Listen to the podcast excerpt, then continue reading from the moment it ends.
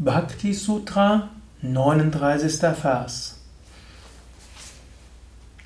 Es ist schwierig, einen Heiligen zu treffen und aus einer Gesellschaft Nutzen zu ziehen. Doch ist der Einfluss eines solchen Wesens subtil und unfassbar und unfehlbar in seiner Wirkung.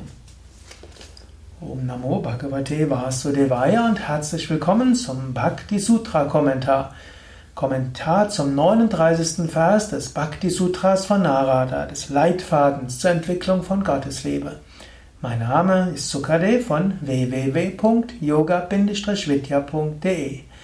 Narada beschreibt, wie erreichen wir Gottesliebe. Er hat schon gesagt, es ist gut, Gott zu dienen.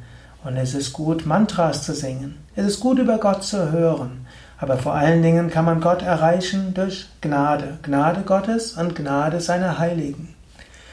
Er sagt hier, ja, es ist schwierig, einen Heiligen zu treffen. Und noch schwieriger ist es, aus einer Gesellschaft Nutzen zu bringen, zu ziehen. Das sind zwei verschiedene Ausdrücke, die er sagt. Erst natürlich einen Heiligen. Und überlegt, was ist eigentlich ein Heiliger? Im katholischen Sinn muss man erst tot sein, um ein Heiliger zu sein. Deshalb kann man gar nicht der, mit einem Heiligen zusammen sein.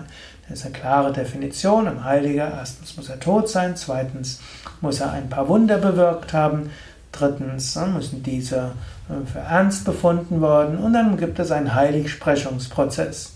Und das hat auch so seinen Sinn, um sicherzustellen, dass diejenigen, die man zu Heiligen macht, dass die auch tatsächlich heilige Menschen sind. In Indien wird der Ausdruck heilig als etwas anderes verstanden. Heilig ist jeder, der Gott erfahren hat und der Gottes Liebe ausstrahlt. Und letztlich, wer beurteilt jetzt, ob jemand heilig ist? Letztlich derjenige, der in ihre Nähe kommt. Jemand kann für dich ein Heiliger, eine Heilige sein, ohne dass es für irgendjemand anders ist. Wenn du in der Gegenwart eines Menschen etwas Heiliges spürst, dann ist das ein Heiliger. Ein Heiliger muss ja nicht mal vollkommen sein. Menschen können tiefe Gottesliebe haben und sie können Gott wirklich tief erfahren haben und sie können diese Gottesliebe ausstrahlen.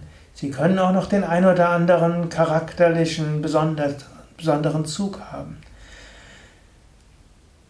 Dann sagt er, aus einer Gesellschaft Nutzen zu ziehen. Das ist auch etwas Wichtiges. Also um Nutzen aus der Gesellschaft eines Heiligen zu haben, muss man ihn auch mit Ehrerbietung behandeln. Man muss auch Hingabe zu ihm haben. Man muss Demut haben. Damit man von einem Menschen lernen kann, muss man sich zu ihm öffnen. Und auch das wiederum. wenn du von einem Menschen Spiritualität lernen willst, gilt es, dich ihm gegenüber zu öffnen. Und so kannst du dich zum Beispiel auch gegenüber Swami Shivananda öffnen. Swami Shivananda ist nicht in, in seinem physischen Körper mehr da, aber du kannst ein Bild anschauen, du kannst äh, dich öffnen, du kannst dich demütig vor ihm verneigen, du kannst äh, ihn um Führung bitten. Und wenn du so subtil dich an Swami Shivananda wendest, dann wirst du merken, plötzlich bist du erfüllt von Liebe. Plötzlich strahlt diese Liebe Swami Shivanandas auf dich aus, in dich aus, durch dich hindurch und du spürst dann auch Gottes Liebe. Ja, du kannst selbst nochmals nachdenken. Die Hörsendung ist ja jetzt schon wieder fast zu Ende. Hm, und beim, bis zum nächsten Mal kannst du überlegen, ja, was gab es für Menschen, in deren Gegenwart du Gott erfahren hast? Was gab es für Menschen, die dir geholfen haben, göttliche Gegenwart zu erleben. Und du kannst auch dich fragen, ja, und was könnte ich noch mal mehr tun, um mich zu öffnen? Und vielleicht gibt es auch einen Menschen, vielleicht Swami Shivananda, einen anderen Heiligen, der vielleicht nicht mehr im physischen Körper ist, aber zu dem du eine tiefe Beziehung hast.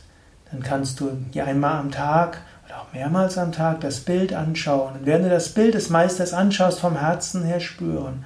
Du kannst ein Gebet um Führung bitten und dann demütig warten und spüren und du wirst immer mehr Gottesliebe erfahren.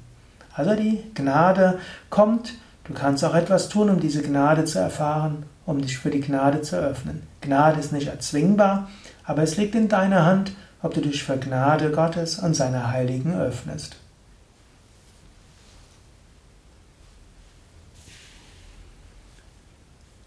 Mehr Informationen zum Bhakti Yoga und mehr Informationen auch zum Bhakti Sutra von seinen Internetseiten www.yoga-vidya.de.